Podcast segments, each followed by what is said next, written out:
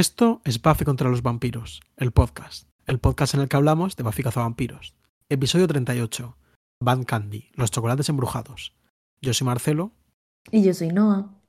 Y en este capítulo hablamos de lingüística cognitiva, rituales satánicos y pruebas de acceso a la universidad.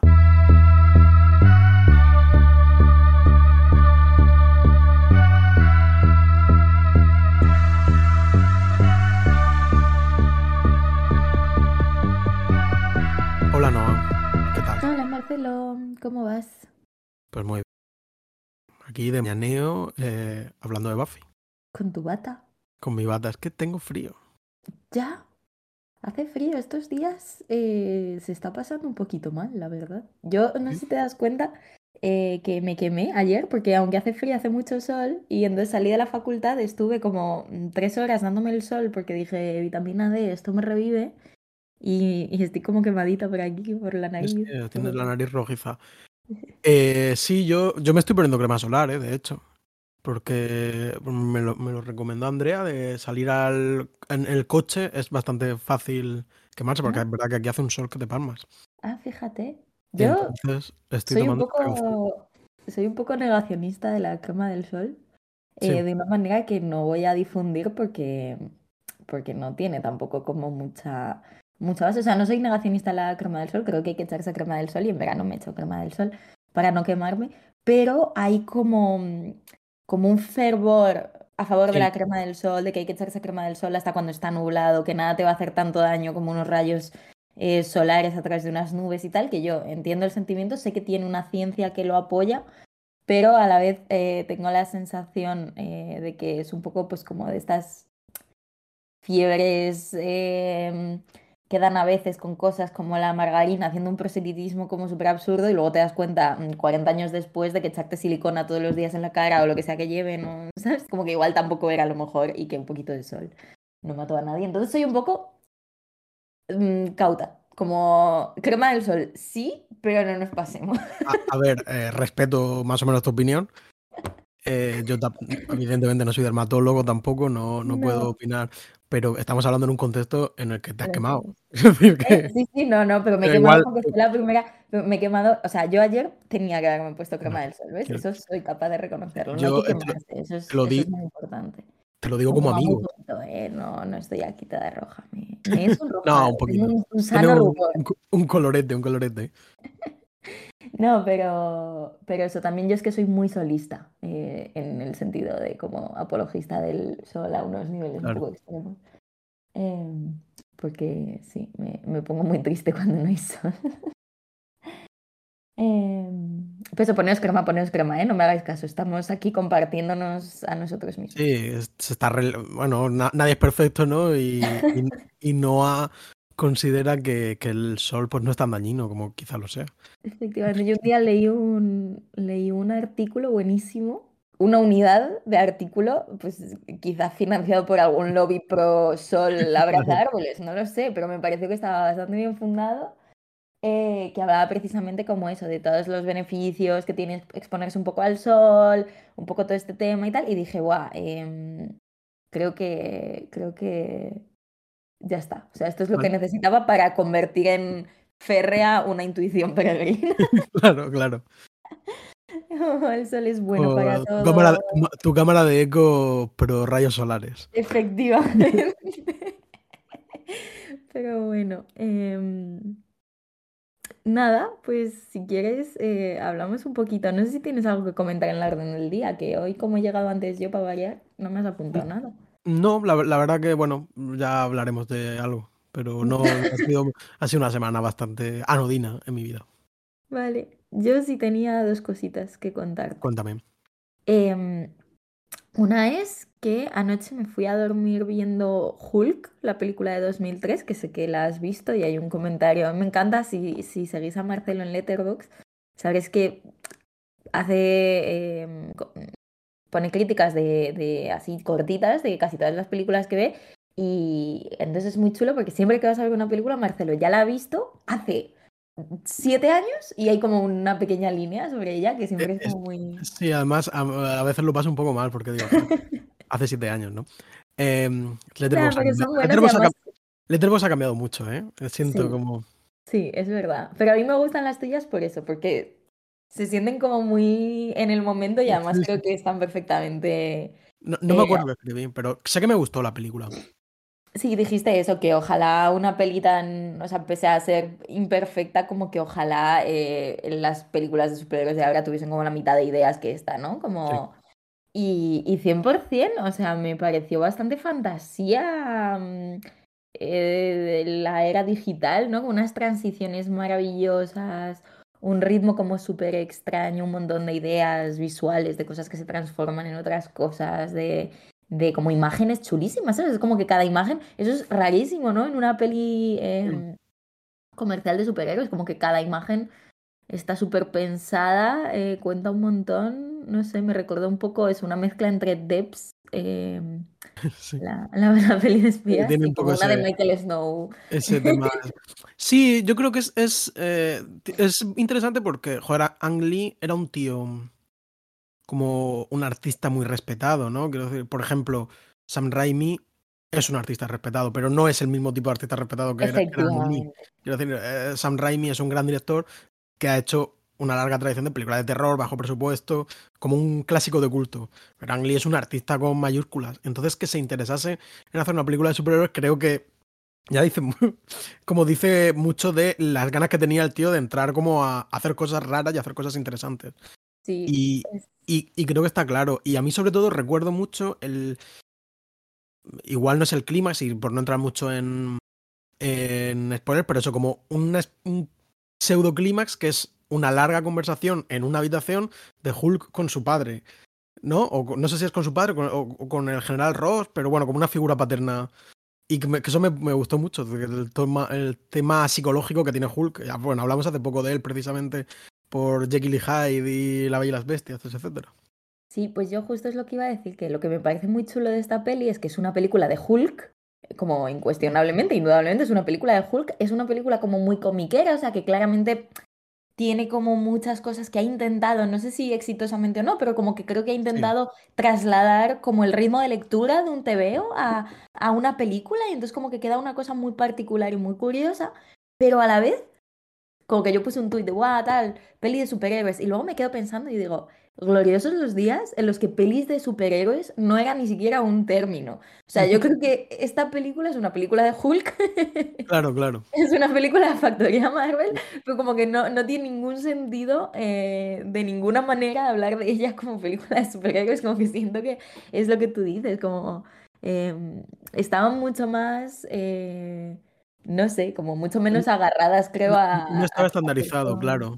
Tú piensas en, yo qué sé, pues más o menos como los cinco o seis primeros hitos que son eh, Superman de la, Superman de los 70, Batman de Tim Burton, eh, Spiderman, las pelis de Spiderman de San Raimi y X-Men de, ¿cómo se llamaba el tío? El, que No me acuerdo, pero sí. malvado, pero decir, son Sí, ah, películas, sí, son, ah, ah. todas películas bastante diferentes. Sí, sí, ¿cómo se llama este? No sé, se me fue. Brian Singer, Brian Singer. Brian Singer. Mm. Eh, que que, eran mis favoritas creciendo y yo creo que son las que menos me gustan a día de hoy, pero... Mm, yo las vi mayor, quiero decir, yo no las había visto de chaval y, y sí que me gustaron, ¿eh? Mm. Pero, Bueno, pero no sé. ya contaremos que igual se viene algo relacionado con los X-Men en sí, nuestro, nuestro podcast. se viene algo, ¿no? Se vienen unas cositas. Eh, bueno, eh, entonces nada, por un lado, eso, que buena peli que creo que a parte de nuestra audiencia le puede resultar muy sugerente si no la han visto ya, porque yo llego muy tarde a esto. Sí, pero, pero es divertida, quiero decir, es, es, es una rareza, como un futuro posible. Justo, Eh, justo, justo, justo, justo. es una cosa interesante que no la haya visto, aunque no sea muy aficionado a, lo- a las pelis de superhéroes y tal. Creo que merece la pena echar pues las dos horas o menos que, que durará eh, y ver qué cosas raras pensaban que iban a ser el cine de superhéroes en el año 2003. A mí eso es lo que me parece más chulo, es como un catálogo del cine que pudo ser y nunca ha sido. Sí, es muy chulo. Y nada, y luego estuve viendo em, en Madrid, bueno, y en, y en otras, en otras ciudades la han estrenado también, pero se trajeron aquí a presentar a Pedro Costa, han estrenado la primera peli de, de Pedro Costa restaurada en 4K, una película que se llama La Sangre, La sangre. Muy bonita, como muy cinéfila, pero a la vez eh, se empieza a ver lo que va a ser Pedro Costa, como una película, yo creo que hermosa, o sea, me, me gustó mucho. Y eh, vino a presentarla Pedro Costa, que es un cineasta portugués, eh, para quien no lo conozca, que bueno, Aparte de el- guapísimo, es guapísimo. tiene como 90 años, pero es un tío. Sí, sí, sí, es muy, muy, muy atractivo. Eh, tiene una mirada gélida, em, es como serio, es, es frío, pero a la vez es muy gracioso. O sea, es de esta gente como ante la que yo sería incapaz de emitir una sola palabra. Luego se, se vacía la sala y nos empezamos a ir todos y había gente acercándose a hablar con Pedro Costa. Digo, hay que tener los Sí, huevos. Hay que ser muy valiente para ponerte Uf, la o sea, sí, sí, sí, no, no, no. Yo me escapé inmediatamente, dije gracias. Em, pero bueno, la cosa es que, eh, nada, estuvo hablando de varias cosas, ¿no? Y le estaban haciendo unas preguntas como muy inquisitivas sobre su peli, sus películas y cómo, cómo se relacionaban unas con otras y no sé qué, no sé cuántos. Y él un poco en vez de contestar, o en el camino de contestar, porque otra cosa que me encantó es que es un absoluto maestro de las digresiones, acaba llegando a la pregunta, pero tarda muchísimo. Entonces eso se siente validación de nuestros elders. Podemos invitar a Pedro Costa al podcast. Ojalá.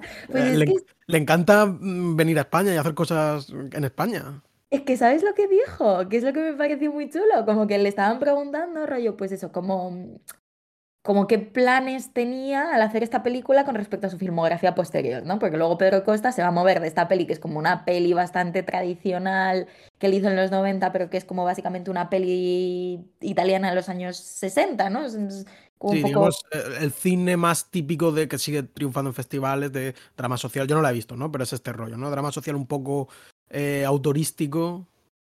Pero como a la vez como eso, sí, muy autorístico, como un poco neorrealismo bonito, ¿sabes? Como a la portuguesa, como un poco Sí, este rollo, pero, ¿no? pero que no es, pero que no es eh, radical como es el resto de su cine, ¿no? Efectivamente, y luego ya se va a poner a hacer unas pelis como mucho más eh, opacas, con, eh, bueno, siempre se acerca a la pobreza, ¿no? Y como que hace una serie de cosas, bueno, es un poco polarizante incluso por algunas Mm. razones.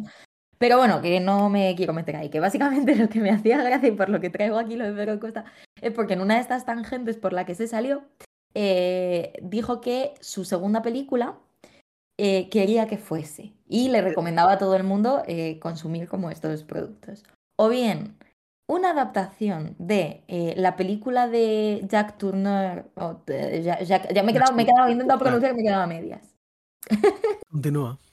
De que eh, I Walk with a Zombie, caminé con un zombie, Sí, que yo creo que hemos hablado de esta película, Andé con un zombie. Sí, ah, pues en el capítulo de zombies comenté que, que está muy bien. Bueno, es como una obviedad, pero es una peli que está muy bien. Pues eh, nada, Pedro Costa no solo recomienda esta película, sino que recomienda que se vean todas las películas de Turner porque le encantan. Cosa que dije, pues una opinión muy, muy válida para nuestro podcast.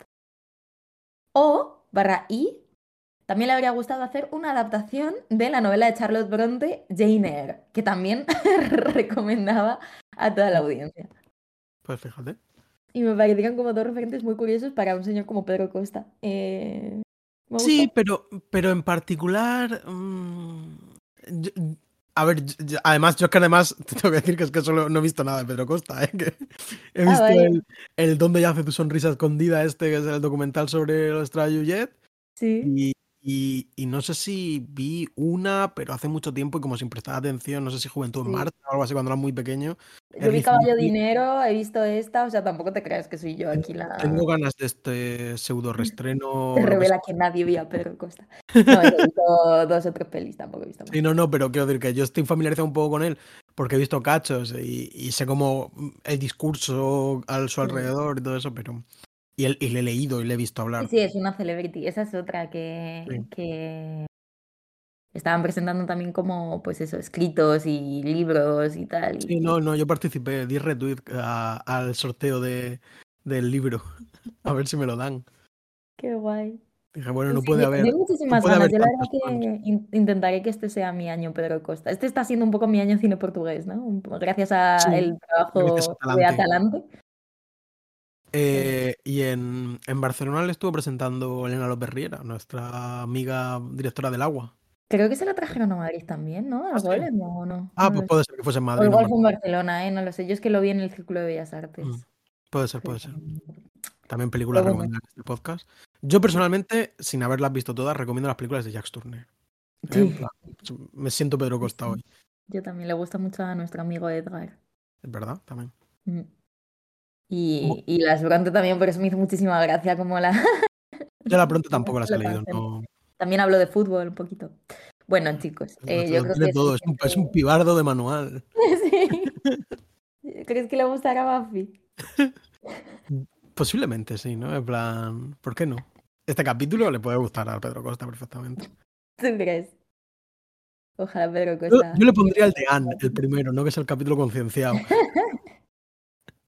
Otra cosa, que esto te lo quería contar después, pero ya que estamos hablando del día de Pedro Costa, esto pasó una anécdota que yo tenía, em, que me vino un poco a colación con el tema del capítulo Bad Candy, no con el tema, pero con este leitmotiv de, de las eh, chocolatinas.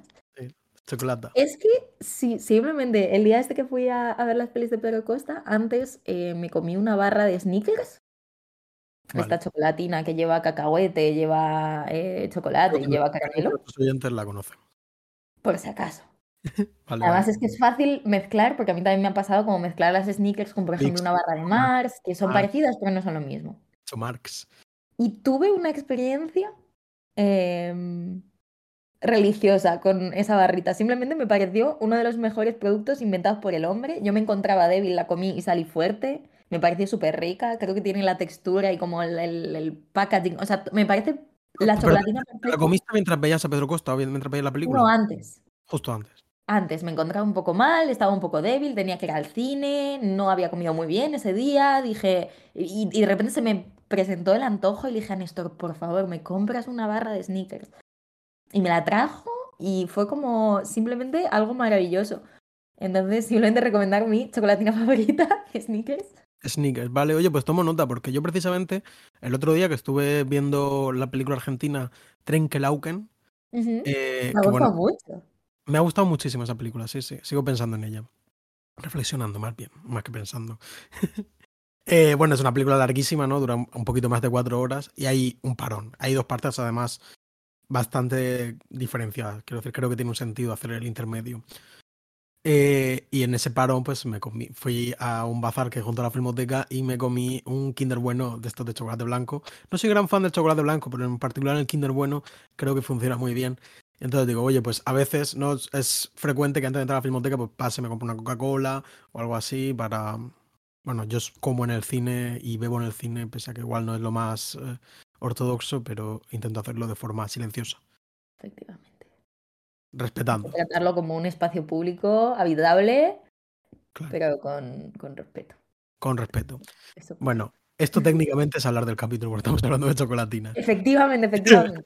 Yo, esto lo decía porque no me parece que sea irse por la tangente. Creo que me interesa saber qué chocolatinas te gustan y y... de hecho el público tiene que saber que estaba en el guion más adelante, efectivamente. Esto de no, necesito contar una cosa, necesito contar una cosa de chocolatinas. Eh, y yo de, pequeño en la cantina de mi colegio tomaba Harry Up, compraba a veces, que estaba, me gustaba mucho. Ah, pues no sé cuáles son esas pues tenían como el envoltorio verde y creo que son un poco como el Twix, eh, que tienen como el caramelito este que puedes como estirarlo un poco, pero me gustaba bastante más que el Twix, pero bueno, no soy yo no soy tampoco una persona muy golosa, ¿eh? no Quiero decir, cuando me compro para ir a la filmoteca es porque siento que necesito como glucosa para aguantar despierto una película de cuatro horas. Sí, yo igual. Yo es como cuando no tienes tiempo ni capacidad de comer. Es una cosa también muy de ir en coche, que es otro tema muy importante de este capítulo. Eh, ir en coche, sacarte carne. Creo que Marcelo va a tener eh, cosas que compartir con nosotros. He tenido experiencias, experiencias.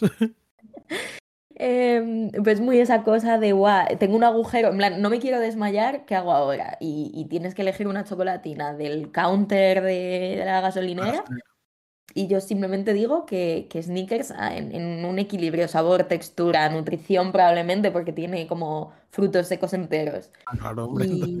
incluso de diseño de paquete me parece que no nada se aproxima.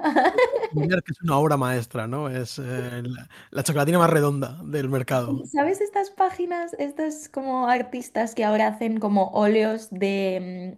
Mm, de comida como trashy, o sea, hacen bodegones o, retratan tal, pero todo como comida, pues eso, pues marca y tal, no sé qué, y lo hacen al óleo como a la antigua, pero lo hacen con tal. A mí no me importaría como retratar una barra de sneakers y ponerla en mi habitación. Quizá Tomamos nota para el cumpleaños de Noah. eh, conseguirle No, un... pero lo bueno de esto es que no hay que abusar tampoco, porque si abusas se pierde la magia. Hay que comerlas en el momento evidente- adecuado. como demuestra este capítulo. Sí, Una-. Está medio bien, pero ya no te pases. Bueno, vamos allá a hablar, digamos, estábamos hablando del capítulo, por supuesto, pero vamos a pasar a hablar de detalles objetivos del capítulo. Tíralo. Bueno, el capítulo está. eh, se emitió, este capítulo que se llama Band Candy, eh, es el, la chocolatina de la, de la banda, ¿no? Band Candy, no he Ujú. mirado cómo se llama en español, soy imbécil. Eh, yo es que Dulces para la banda se llama en, el DVD. suena mejor Van Candy, ¿eh? Es como. ¿Te has visto Candyman? No. Pues un leitmotiv de este Candyman, ¿no? El hombre de los caramelos es. Son grafitis que aparecen que pone Sweets for the Sweet. Dulces para el dulce. Eh, Oh. un poco dulces para la banda.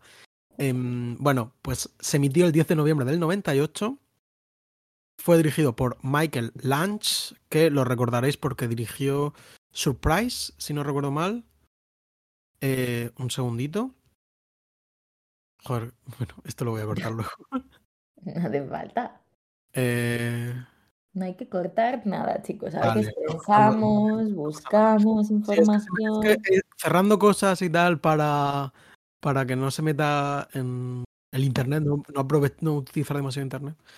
Bueno, él dirigió Surprise Jam, que es el capítulo este en el que, bueno, eh, Buffy y Ángel, en el cumpleaños de Buffy, pues tienen una relación amorosa con dramáticas consecuencias. Creo que este capítulo nos gustó bastante. Sí. Yo creo recordar que a la vez la escena de sexo y amor de, de Buffy y, y Ángel. Este capítulo no me parece tan bien dirigido. No me parece tan interesante, pero bueno.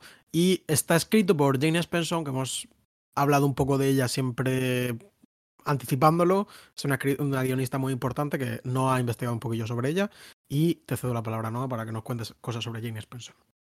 A quien considero mi puta madre, la adoro, ¿eh? Estaba viendo el que es la mejor. Sí, la verdad, estábamos antes eh, admirando sus impolutas vibes, eh, Mm. viendo fotos online y diciendo que nos recuerda un poco a Tina Fey en 30 Rock, como esta figura de... como... mm, Todo no sé. gracioso. Sí, sí, sí.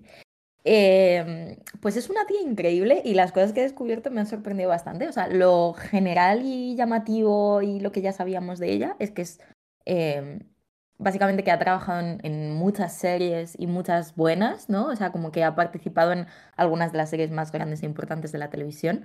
Eh, de hecho, eh, bueno, tres de las tres de estas series no entran en como la lista supuesta de la, del sindicato de, de guionistas de, de América como las mejores de todos los tiempos, ¿no? Que son Buffy, mi puta mm, otra serie madre que es Battlestar Galáctica, que me gusta muchísimo. ¿Tú la llegaste a ver, Marcelo?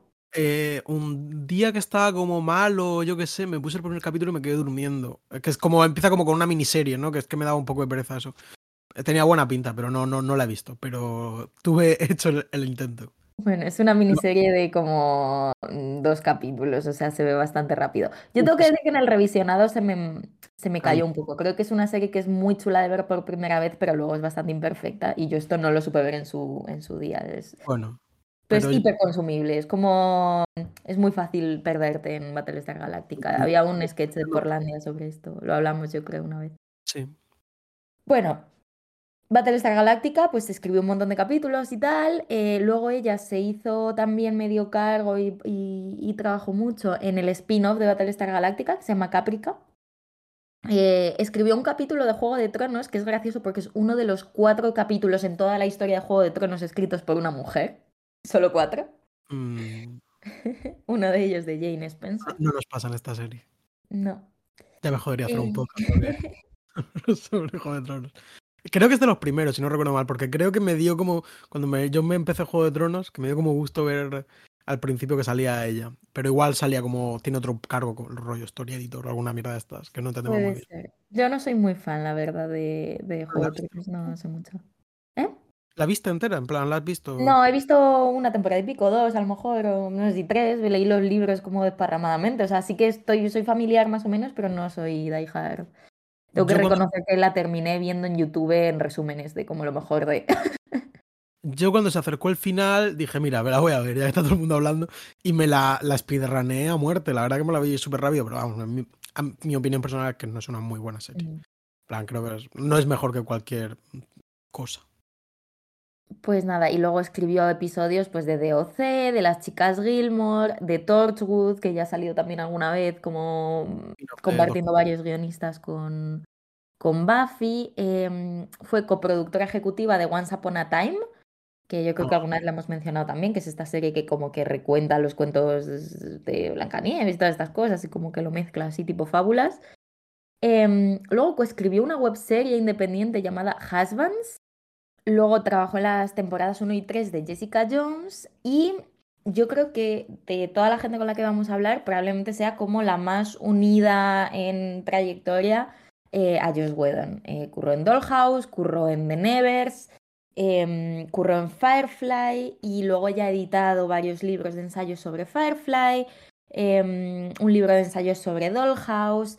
Eh, ya estaba muy involucrada, como que ya entró en, en Mutant Enemy, ya estaba como yo creo muy involucrada en general con, con el trabajo de Joss Whedon y incluso creo que comparten un poco esa formación porque antes de Buffy, em, la forma en la que Jane Spencer entró a la televisión fue con una beca que le dieron para currar en, eh, o sea, era como una beca de Disney que escribió como en dinosaurios y en otras sitcoms de estas de la, de la época. Entonces ella empezó en, escribiendo sitcoms. Entonces, aunque luego va a pasar al drama y luego sobre todo va a hacer cosas semi-dramáticas, sí que creo Y que se nota fantásticas.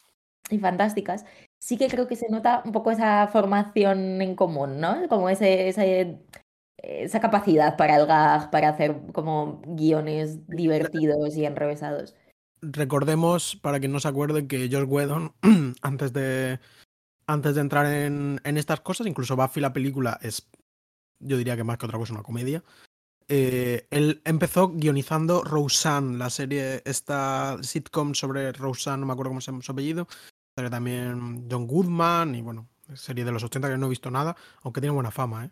Ella creo que Sí. ahora es una facha demencial, pero Sí, ella es súper trumpista y está un poco perdida, pero bueno, también es como creo que está una... cancelada en algunos sectores. Y sobre todo creo que es que hicieron como una especie de remake, que esto que hacen ahora de esto, y parece ser que era una serie, se había convertido en una serie ultra conservadora. Sí, sí, sí, no, ella se ha vuelto muy ultraconservadora. Pero bueno, igualmente yo sí que creo que es de destacar, ¿no? Que fue como una de las grandes cómicas en un momento en el que solo había no, grandes no. cómicos, en plan, todos han salido luego un poco ranas, cada uno de una manera. No sé si tiene como 10 temporadas, ¿eh? Sí, decir que sí, sí. un gran éxito. Yo creo que aquí en España no, no se ha debido ver. Yo tengo curiosidad, la verdad, por darle un día, porque sí que he visto sí. cachitos y tal, pero eh, bueno, Jane Spencer, mientras tanto, eh, mm, eh, pues por ejemplo, escribió en la sitcom de Ellen DeGeneres, Ellen, que yo esto no sabía que, Sí. que era una cosa. Sí, sí, Sí. sí, sí. Tampoco Y básicamente lo que me, lo que me ha flipado, que te he dicho como, guau, esto me ha vuelto loca, tal, es que antes de, porque ella siempre quiso dedicarse a la tele y parece ser que pues estuvo a punto de enviar como estos guiones de prueba para que te cojan, pues que lo quiso hacer a más, que como que escribió desde muy jovencita, in- incluso desde que estaba en el instituto, como que escribía pilotos de series y tal, y, y luego no los mandaba porque no, les, no le quedaban bien, lo que sea. sí Intentó escribir para Star Trek, o sea, era un poco eh, su, su objetivo, ¿no? Pero eh, ella estudió lingüística en la Universidad de California, en la, vamos, en la Universidad de Berkeley. Mi universidad soñada. Sí. Pues a mí esto es lo que me volvió loca, que es que ella trabajó como eh, asistente de investigación en lingüística cognitiva para George Lakoff.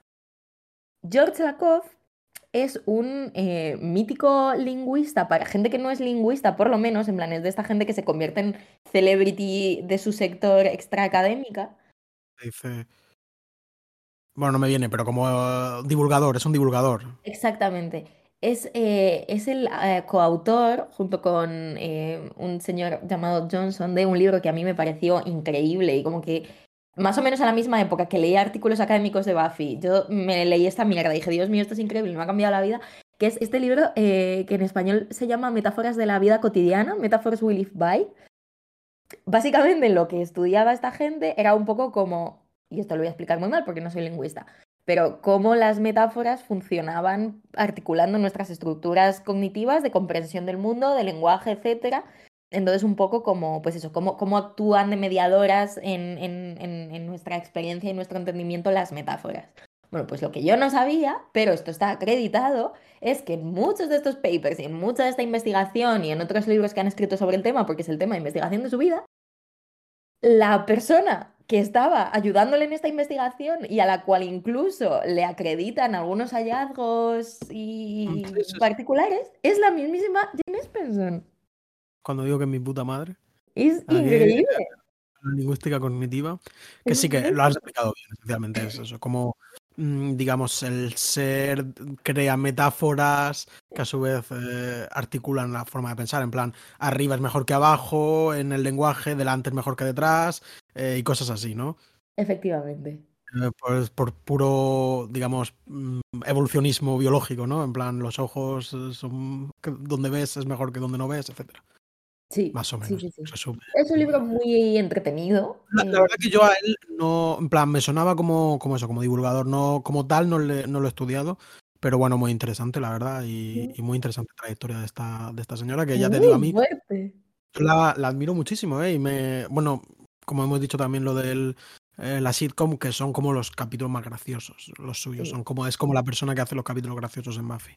Y tiene Total. también, ¿no has dicho lo de su premio? ¿Tiene algún premio de estos como, como de ciencia ficción, Nebula o un Hugo o algo de estos, ¿no? Ella tiene, eh, bueno, tiene un Hugo por un capítulo de Buffy eh, junto con Drew Goddard por el capítulo de Sí. Conversations with eh, Dead People. Y luego ella ha escrito Bien. varios relatos de ciencia ficción y tal que están pues incluidos, o sea, creo que no tiene ningún libro entero, pero como que ha escrito relatos, han contado con Mm. ella para un montón de cosas relacionadas con sci-fi y también con mujeres en la ciencia ficción, como que creo que ella ha sido muy destacada un poco en ese principio de... toda la mm, cara. Sí, de discurso feminista en tal, pues como que la han destacado mucho eh, como ejemplo y modelo. Y entonces eh, como, que la invitan mucho cuando hay pues becas para chicas que escriben ciencia ficción todas estas cosas, ¿no? Y luego en Buffy, em, pues nada, solo decir que escribió o coescribió 23 episodios. Este es el primero y el último es el penúltimo episodio de la serie, El fin de los tiempos. Eh, que en la temporada mm, eh, en la temporada 4 eh, pasa de ser Executive Story Editor, que es lo que era al principio, a, a ser coproductora de la serie. Y en la temporada quinta, pues se convierte en productora de la serie. Y en la sexta es productora supervisora. Y en la última temporada es co-executive producer junto con Whedon. Entonces, bueno, sin más Y que... con, Martin, con Martin imagino. Eso, con Martin Oxon, perdón. Entonces, nada, que es una puta crack, que la vamos a ver muchísimo, que vamos a hablar de ella todos los días y a Marcelo le va a encantar. Eh, eso sería algo más. No, ya está. Ah, bueno, yo no- bueno, creo que no hemos comentado, pero también ha escrito muchos cómics de, de Ah, Buffy, sí. por lo menos. Y yo en esto que comenté de que leí de historia de eh, Tales of Vampires, creo que era lo que leí, historia de Sí. vampiros. Ella tenía, eran como mini relatos, eh, era una cosa antológica, y ella tenía creo que un par, que estaban bastante bien, eran de los mejores. Sí, yo leí que había escrito varios de Tales of the Slayer. Pues Y es que creo que cosas de Firefly, pero no estoy muy segura. Y, y estoy convencido que al menos uno de los arcos de la octava temporada en forma de cómics de Buffy eh, Mm. lo hizo ella también. Puede ser. Una super tía, la verdad que qué envidia. O sea, No, no, total, ¿eh? ella. Perdón por Mm. no ser ella. No. Debe Eh, soportar bastante bien a Joss Whedon, se deben llevar bien, ¿no? sí, ¿no? Eso, eso, eso imagino. A ver, esto es...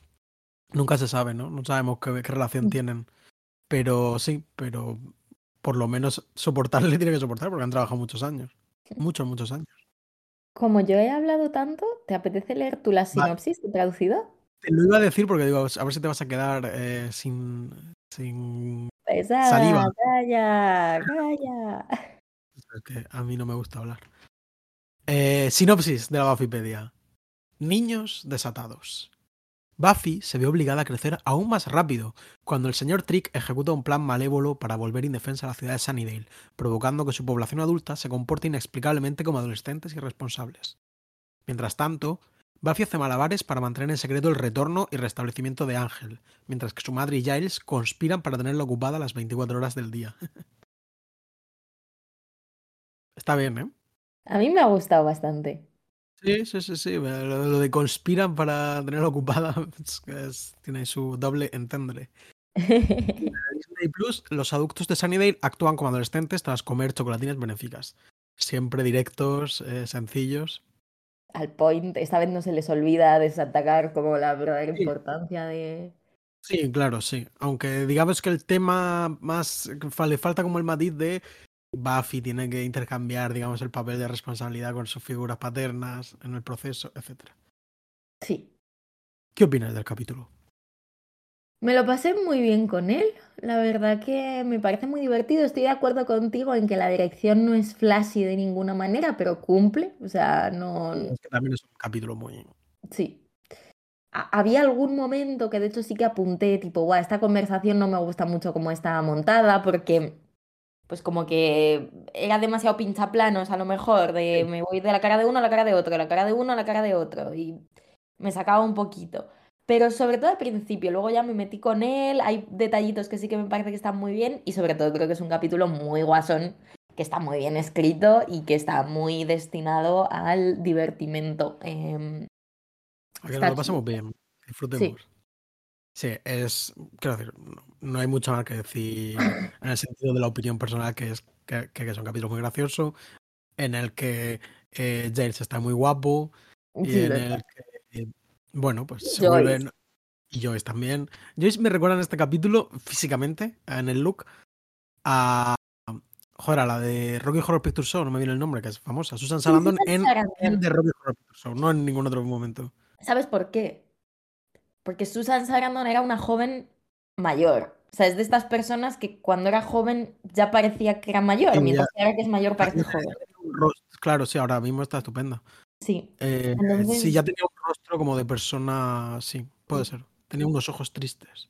Una- es, una, es un alma vieja. Sarandon. Bueno, en Muy fin. guapa. Pero sí, sí, es verdad. A mí también me, recuerda, me recordaba a alguien y no sabía quién y creo que es... Creo que es a ella. Buenísima película de Rocky Horror Picture Show. Me divierte mucho. Sí, también una- divertida. Eh, y bueno, pues quiero decir que es que es eso. Es un capítulo dedicado como a crear caos eh, gracioso. Pues Snyder está graciosísimo. El bronce ocupado por los boomers es, muy, es una idea muy divertida. Eh, que hayan pintado Kiss Rocks en el instituto es graciosísimo. eh, etcétera. No, no es eso, no hay, no hay más profundidad tampoco que es tan evidentemente bueno Cambio el de capítulo. tipo de británico. En plan, como Sí, que... sí, Sí, sí, ahora es un hooligan. Copa. Eh, y bueno, pues podemos pasar a entrar, si quieres, en el tema, en los temas, ¿no? La, que es el Sí. de el de la responsabilidad y responsabilidad, has puesto aquí, que es cierto, en plan, pues lo que estamos diciendo. Buffy está como completamente agobiada desde, sobre todo, nunca pierden como la oportunidad de meternos en continuidad, ¿no? Es, No es que esté agobiada porque es una pesada y ella es una adolescente y tal, sino porque su madre está traumada eh, por, por, por su marcha en verano, como vimos al final de la segunda temporada y al principio de la, de la tercera. Y entonces Buffy se siente como completamente agobiada porque encima ella tiene un secreto, que su secreto es que está con Ángel. Y a nadie sabe que Ángel ha vuelto, ni nada de eso. Nadie, nadie ha intentado, nadie se ha interesado por esa propiedad tan guapa que tiene Ángel, eh, ese estilo angelino. Pero bueno. Y entonces, eh, con estas chocolatinas, los adultos se vuelven como adolescentes. Es, es es que es una idea tan tonta, ¿sabes? En Es plan, una idea muy tonta y muy graciosa y a mí lo que ya me hace como muchísima más gracia, aunque me estoy yendo aquí un segundo del tema, pero es como, como al final, es como hay que darle una razón de ser a todo esto, en plan, ya lo hemos hecho, ya nos hemos reído, ahora bien, ¿esto para qué era? Y es como, porque alguien quiere robar todos los bebés y esta era Sí, la sí, única forma de conseguirlo. tal cual, en plan, que, que sí, eh, y pero, sobre, pero es tontísimo, pero pega mucho con este mm, brillante personaje que es Ethan Rain, que es eh, un, amo del caos y que solo quiere liarla en Sunnydale por alguna razón. Cuando se lía tiene que pensar en él. Me encanta que Ethan Rain y Trick eh, hacen como muy buena pareja de negocios, ¿no? Porque es como el Trick se la suda todo y es un vampiro que solo quiere como subcontratar y el Ethan Rain es el típico de... Tú dame hueco y yo hago, hago lo mío. Y me da igual. Voy a inventar la forma más absurda para, eh, para que estos adultos estén ocupados. Muy divertido, muy, muy, muy Que Que por cierto, sobre este tema quería comentarte un par de cosas. La primera que he pensado que es que, eh, igual que comentamos que el primer capítulo han introducía como el tema este de las dimensiones en las que pasan muchos años, para explicarte luego, para adelantarte lo que, le va, lo, que le ha pasado a Ángel, ¿no? Que, que, en qué situación no ha vivido Ángel. También el primer capítulo es el capítulo comunista frente a este que es un malo absolutamente neoliberal, que aquí está eh, alabando los beneficios de las subcontratas. Dice, bueno, tengo que pagar a, al tío porque ha hecho el buen trabajo y aunque seamos vampiros y tal, no tenemos que quemar ese puente y todo eso. Entonces me parece como interesante ese contrapunto. Es verdad, como de repente hay un negocio del mal en Sunnydale. Está, está, institucionalizado, además a mm. través del alcalde, ¿no? Sí. Una gran institución. Eh, y quería comentarte esto que está investigando sobre eh, no sé cómo de familiar estás tú con este fenómeno estadounidense al que se dio en llamar Satanic Panic. Pánico satánico de los años 80. Poco. Pues eh, se inició sobre todo a través de un libro que, que escribió Michelle Smith y su psiquiatra y posteriormente marido, Lawrence, Lawrence que se llama Michelle... Si tu psiquiatra es tu marido, hay dinámicas de poder que conviene considerar. Eh, pues eso, el libro se llama Michelle Remembers, plan, Michelle se acuerda, Michelle recuerda, salió en 1980 y en este libro eh, Michelle, en plan, se cuenta como Michelle va a un psiquiatra y que le descubre como unos eh, recuerdos reprimidos en los que durante los años 50 ella fue torturada y abusada por un culto satánico. Esto, bueno, un montón de cosas de las que dicen parece que hay muy poco de, verdad incluso en los datos objetivos, ¿no? Pero bueno, el libro fue un gran éxito, fue un, pues un escándalo y todo este tema. Y entonces esto en los años 80 creó como una especie de eh, ola de psicosis colectiva, pánico moral, que quizá eh, pues se, vincula mucho, por ejemplo, con el auge del heavy metal o con los juegos de rol, eh, esto de asociación de madres contra dragones y mazmorras, esta, esta clase de ideas.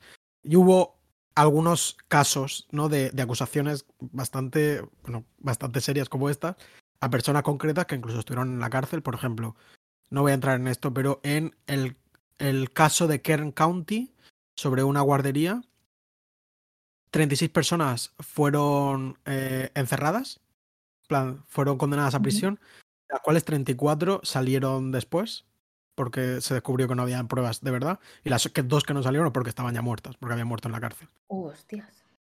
Y también hay otro muy famoso que es. Eh, un segundito que lo tengo aquí. Eh, pero, perdón. Luego está también el caso de la. también de la. del preescolar McMartin. En el que también, pues, muchos niños hablaron de. Mm, bueno, pues. Tras un caso aparentemente de abuso real se creó como un pánico en el que se pidió a los padres que preguntasen a sus hijos si les había pasado algo similar. Esto ahora pues está muy estudiado, supongo que también a raíz de, estos casos, cómo tienes que interrogar a un niño pequeño.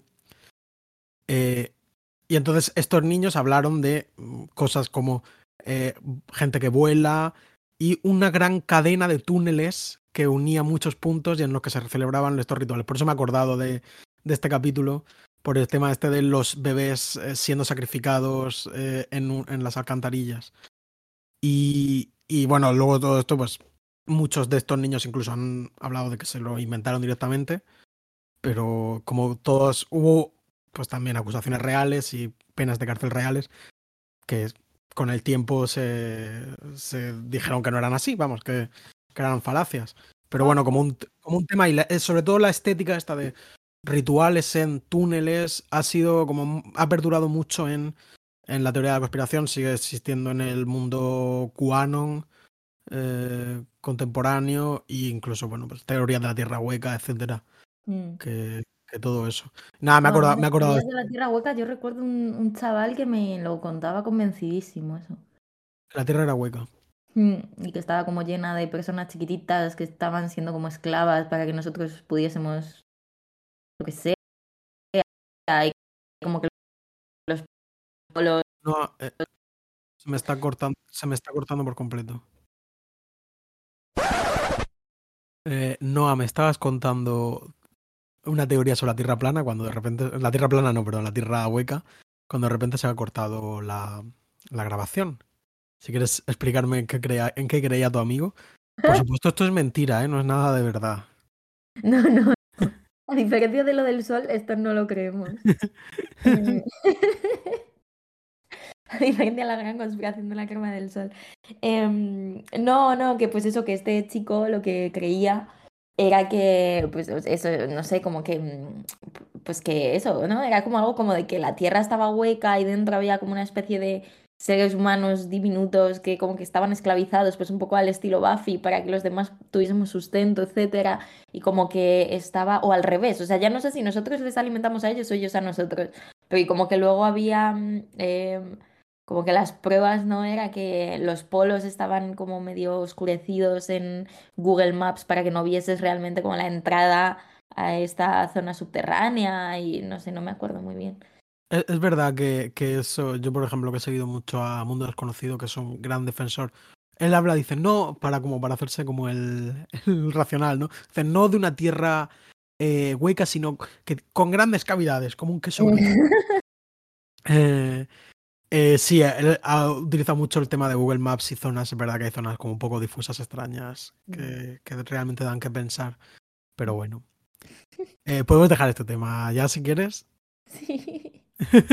Y de hecho podemos volver al, al tema tema, ¿no? Esto de la responsabilidad y la irresponsabilidad, que, mm, que creo que en cierto modo, aunque esto de los bebés, pues eh, de cierta manera me parece una lección muy lúdica, Sí, sí, totalmente. Es, es, lo que, es lo que has dicho. Sí, pero también creo que subyace o como que es divertido pensarlo em, precisamente como, como un retorcimiento más de esta idea de la responsabilidad, ¿no? De padres son responsables de sus hijos, padres no pueden evitar ser responsables de sus hijos y estar tan absolutamente pendientes y atados a sus hijos que la única manera de que los padres se despreocupen de sus hijos es drogarles para, ¿no? Llevarse a estos bebés. Ahora bien, cuando esto sucede como que hay una, hay una, mm, hay una especie de efecto rebote, ¿no? Dentro de estos lazos familiares que permanecen, que obligan a que estos jóvenes, pues primero se den cuenta de que igual un poquito de orden y de autoridad no era tan mala, cosa que podría ser ligeramente reaccionaria, pero creo que el capítulo lleva con toda la elegancia del mundo, ¿no?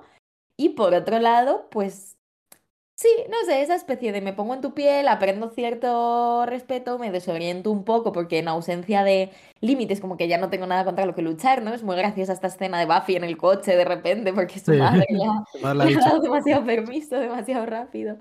Em, y se dan unas situaciones muy divertidas en las que, pues eso, vemos a, a nuestros personajes cuidando de eh, unos jóvenes absolutamente, absolutamente reckless y, y como ligeramente patéticos, ¿no? Eh, el director Snyder me hace muchísima gracia, la verdad. Es un tío graciosísimo, ¿eh?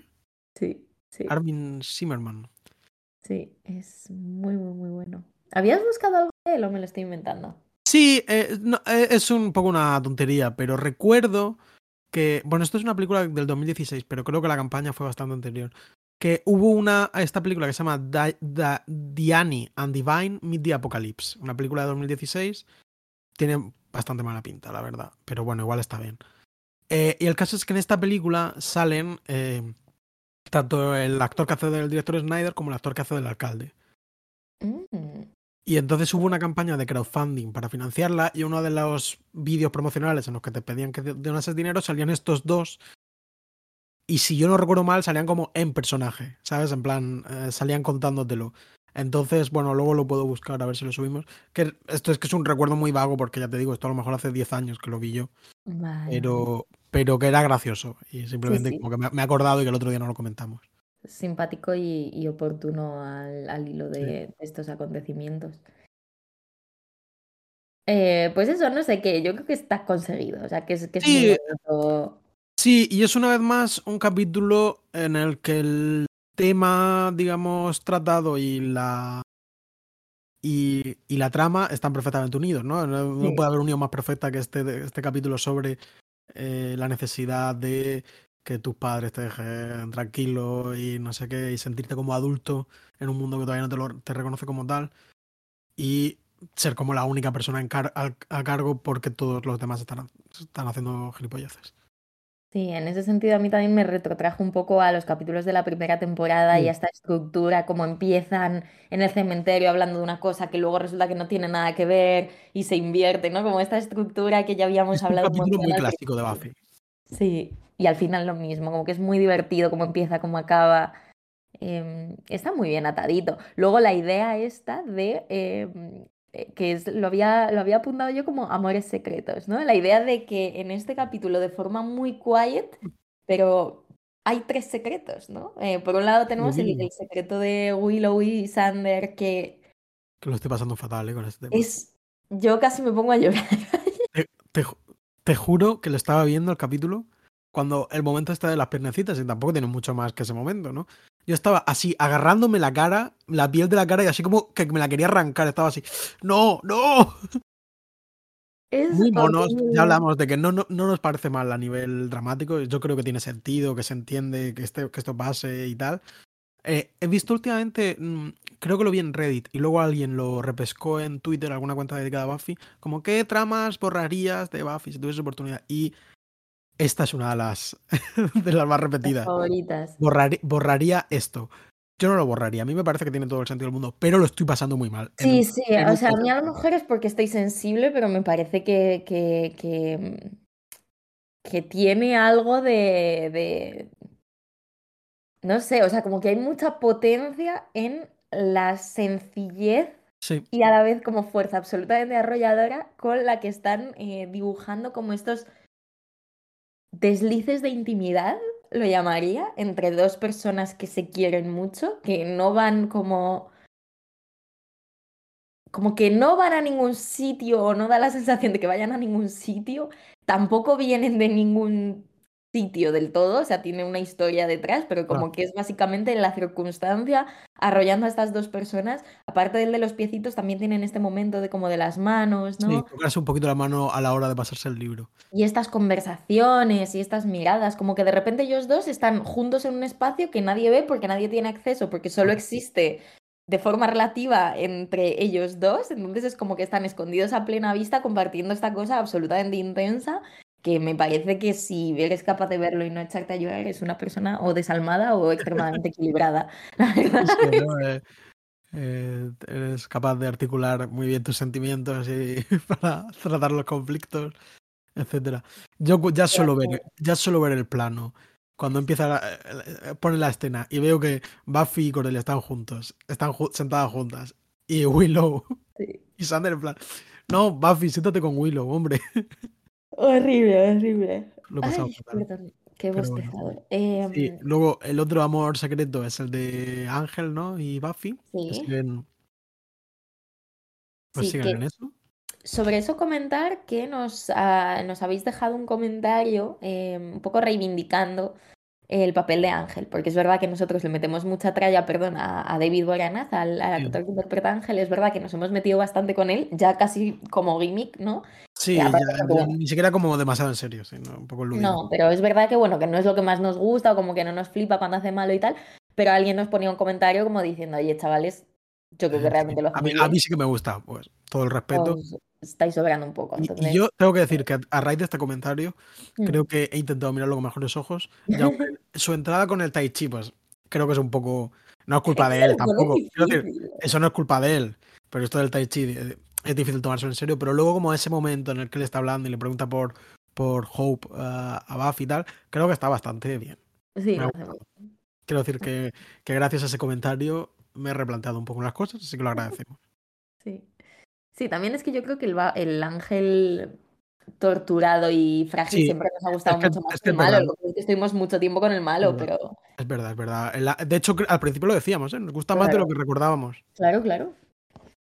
Em, y luego el otro amor secreto, que no es tan secreto, pero sí que creo que hay un Coño, secreto aquí que se consolida, que me parece divertidísimo, es el de. Giles y Joyce. Giles y Joyce. Sí, siempre ha habido una tensión, ¿no?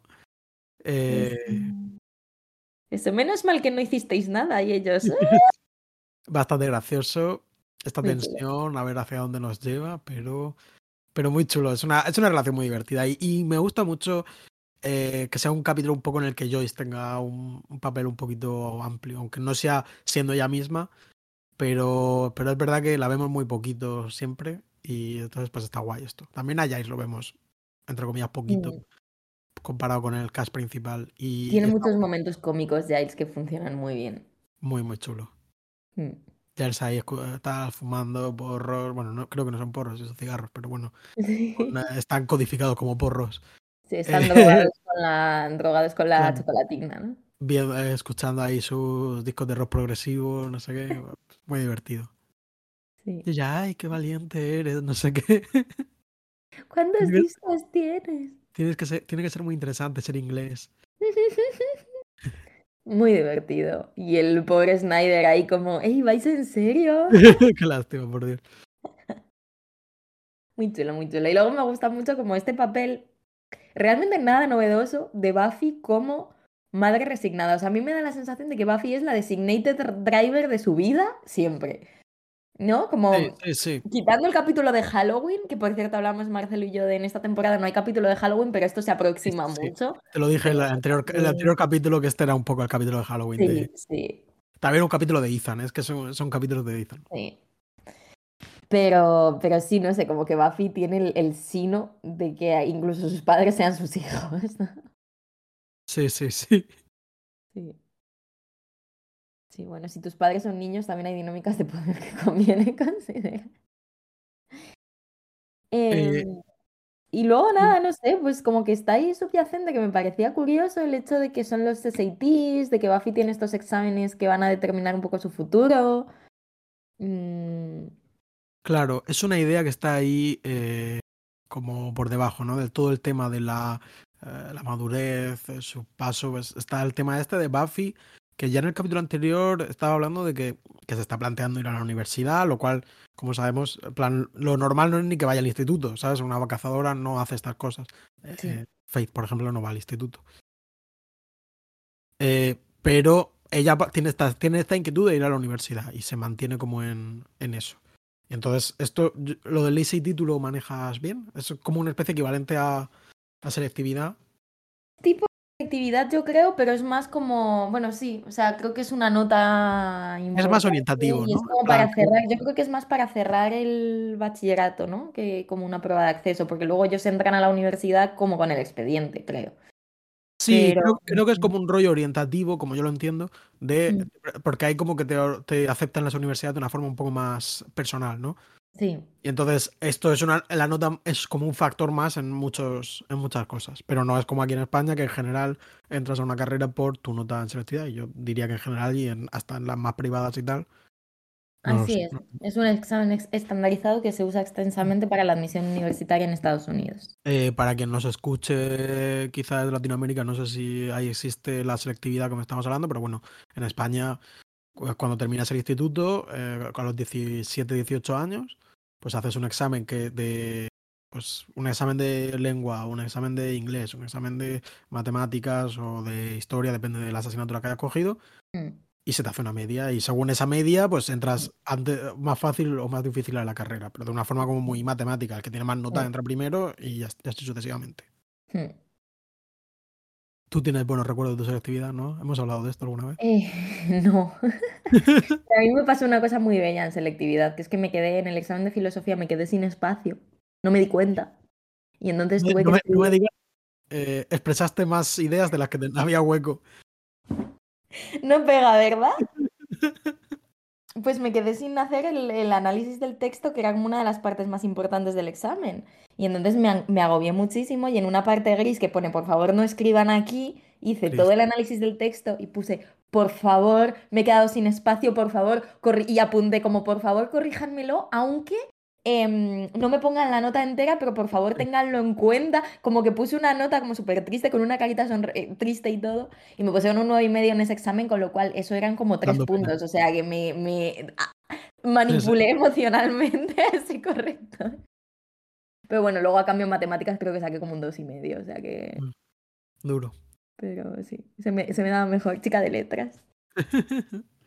Eh, a mí se me dieron bien, pero la verdad que yo, lo que dice mucho la gente, tal, la pena de estudiar, no sé qué, yo sí que me agobié un poco, yo sí que estudié. Y eso que Mm. tampoco. Yo no Eh, estudié tanto porque era un poco, siempre se me da un poco mal como, o sea, estudié, ¿vale? Pero quiero decir que siempre mm, he sido un poco de crecerme en el momento del examen Y al final, en los que iba más confiada fueron los que peor me salieron y los que más estudié, pues tipo filo y tal, como muy bien. Pero por ejemplo, el de inglés me quedé bloqueadísima, me salió fatal, porque nunca había tenido problemas y como que no me lo tomé nada en serio. Fue horrible ese examen, por ejemplo. Yo siempre recordaré que el comentario de texto que aquí en Murcia, en plan, el, en, en lengua, tienes que hacer como un comentario de texto pues de un, como de un una columna de opinión. Y en Mm. Murcia siempre es eh, una de Arturo Pérez Reverte. es eh, nuestro murciano más insigne. Y era una súper racista eh, sobre el tema de las procesiones y como según eh, Arturo Pérez Reverte eh, los inmigrantes musulmanes querían quitarnos las procesiones y no sé qué, no sé Ay, cuántos. Dios mío. Eh, más o menos. ¿verdad? Pero bueno, esto- entonces siempre, siempre me acordaré de esa columna de, de Arturo Pérez Reverte. Qué horror. Eh, pues sí, no sé, o sea, son desagradables en general, igual que el examen de conducir, que era el otro tema de, de este capítulo que yo le escribí a Marcelo porque Sí, estaba un poco agobiadillo Sí, con ayer. Ah, ah, Tampoco estoy muy agobiado, pero ayer pasé como un día de, eh, bueno, pues como una experiencia de conducción ah, bastante real, por así decirlo, como Mm. no diseñada en una zona en donde no pasan demasiados coches y tal, estuve como en un pequeño atasco, eh, donde cada conductor quería salirse con la suya, y, y, lo, y tampoco lo pasé mal, pero estaba estresado, y entonces, claro, visto esto, yo no sé si el coche que lleva Buffy es automático o qué, pero no se conduce tan fácil como conduce Buffy, pese a que tiene accidentes de tráfico. Sí, ahí se sacan todos el ponerlo en marcha ya es complicado, ya tiene un punto de complicación que no es tan intuitivo.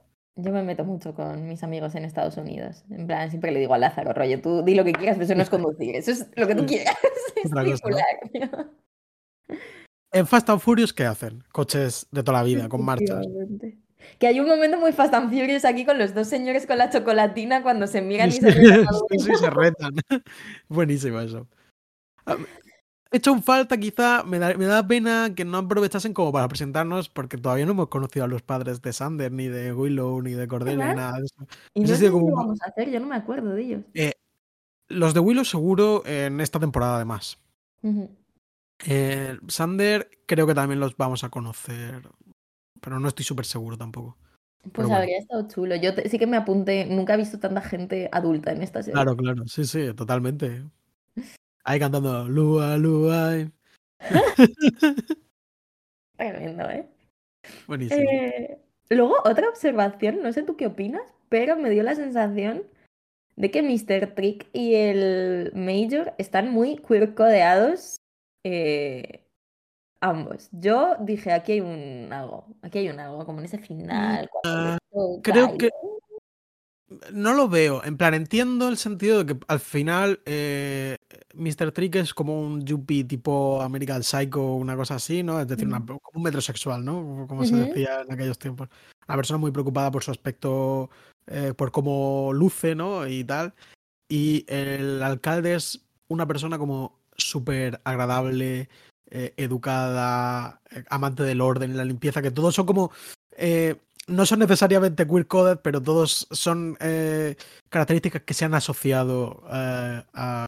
Yo es la dinámica que en Ah, tú hablas de la dinámica. Claro, claro, yo hablo como eso, de como cómo le toca, cómo le susurra, cómo le no sé qué, como que tienen ahí, o sea, a mí me dio la se sensación de que había un rollo. De hecho, no, luego a mí el Major a lo que me recuerda, o sea, me parece que está Republican Coded, Sí, sí, sea, claro. Es decir, como que, que los eh, aspectos Claro. queer coded, uno es porque es un yuppie y el otro porque es un político ultraconservador. No, pero yo me refería más eso, a la dinámica de ellos, y es verdad que Trick en general, como que me parece más, me parece un personaje más ambiguo, al que no vemos como, no lo sé, como que me, no lo sé. Vi ahí un rollo que obviamente es de poder, o sea, es como se establece una relación de poder entre estas dos personas donde aparentemente están haciendo negocios, pero claramente hay uno que unea por completo al otro, que, que eso en sí es como ya eh, está ca- eróticamente cargado, aunque no, no llega a ningún sitio, pero... Eh, sin más, vi, vi una energía ah, en ese Pu- final. puede ser, yo la verdad que no lo sentí, pero estaré pendiente. Si quieres, vamos a seguir con esta inversión. Dime tú quién se ha muerto. Vale, esto es el día de las locuras. Eh, sí, eh, la Death Count, ¿no? Pues tres vampiros a los que está Buffy, yo entiendo que en la primera secuencia en el cementerio. Un. eh, bueno, no sé, porque luego también mata en el, en el ritual. Igual, no sé. un empresario, bueno, perdón, un trabajador de la fábrica de chocolatina que mata a Mr. Trick, ¿no? El señor Trick, para, como para, dar, para que aprendan, ¿no? Para que sus trabajadores aprendan. Un vampiro al que se come Lurconis, este demonio serpiente de que se alimenta de bebés. Y Lurconis, eh, que muere quemado por una llama y una como una cañería de gas. Que ya el alcalde se había fijado que había cosas ahí que no estaban funcionando bien. Eso me, ha hecho- me hizo bastante gracia. No sé si te acuerdas de ese momento. Sí, que por cierto, ¿qué opinamos de ese CGI? Fíjate, a mí me da un poco de pena, ¿eh? Yo también, es que yo lo apunté como mala idea, mala idea. Vamos a ver de estos, ¿eh? Vamos a ver CGIs un poco chuscos de estos. Mm. Pero luego piensas en lo bien que quedaba el que a mí me gustaba mucho, el demonio serpiente Reptile Boy. Mm. eh, que era. Creo que tenía un punto de CGI, pero muy mínimo. eh, y había un actor y tal. Y que es el mismo, más o menos el mismo concepto y quedaba mucho mejor. Pero bueno, es eh, el signo de los tiempos y es lo que, lo que toca. A todos se acostumbra uno, ¿eh? Luego, por ejemplo, evolucionan la, la animación de cuando mata a un vampiro, se vuelve un poco más tal. A mí el- la primera vez que lo veía me rayaba mucho, pero luego también te acostumbras y estaba bien. Mm. Simplemente Sí. son estéticas nuevas. Mm. Sí, eh, esto se sintió un poco el final de. De ¿cuál es? Como la del. pe- Cuando aparece el rey escorpión en la momia o la momia 2, sí, sí. como ese CGI horror. Se siente un poco eh, Hulk de Ang Lee. Sí, bueno, pero a mí Hulk Grant Lee- o sea, hay, hay formas y formas. Eh, yo estaba buscando Lurconis porque no Sí, habíamos caído. que es glotón. La verdad que a mí se me ha olvidado también. Por eso lo estaba buscando mientras, por eso me, me he ido ligeramente en los últimos 40 segundos. Y no, o sea, solo veo cosas de, de Buffy de este capítulo. Sí, no, no, pero parece que sí. Es. Se traduce como glotón. Eh, pero, vamos, eso sí, yo solo lo veo en Buffy. eh, Un segundo, que sí, sí, es, es latín, ¿eh? Sí, sí, sí. La palabra sí significa eso. Ah, vale, vale, sí, vale, pues entonces eso. Sí, no, no, no tiene, no, no hay nada no tiene un significado demonológico, pero es auténtico Mm. latín. Mm, Sí. Mm. El genitivo singular de lurco. Lurco. Con Un capítulo muy filólogo este. Sí, hombre, aquí muestras, pero tampoco, salvo por esto, ¿no? ¿Qué, qué más filología tiene? Eh, no sé, Bueno, lo que la selectividad, el SAT. Lo de Lakoff y Johnson. sí. Bueno, pues ya está, ¿no? Yo creo que sí. Sí, hemos- creo que además hemos hecho un capítulo de, de duración más o menos estándar. Eh, y nada, pues el próximo capítulo, a ver cuál es. Es uno que se llama Revelaciones. Uh, no tengo ni idea de qué Uh. capítulo es. Yo tampoco. Bueno. Yo tampoco. Me he hecho un spoiler de cuál es el siguiente y quién aparece. Y tengo ganas. El siguiente a este es. Uh, El Paseo de los Amantes, sí, que es Lover's Walk, uno de mis. Yo, uno de los que mejor recuerdo como favoritos. Eh, vale, pues no sé, Revelations. La verdad que no me suena. No me suena, no me suena. ¿Lo descubriremos todos juntos? Todos juntos, pues nada, pues. Hasta otra. Acordaos que suscribiros y dar- y darle like y dejar comentarios. Y ahora no os contará mejor en un audio pregrabado. Así que bueno, pues un saludo, Noah. Me lo he pasado muy bien haciendo este capítulo. Yo también, Marcelo. Hasta otra. Hasta luego.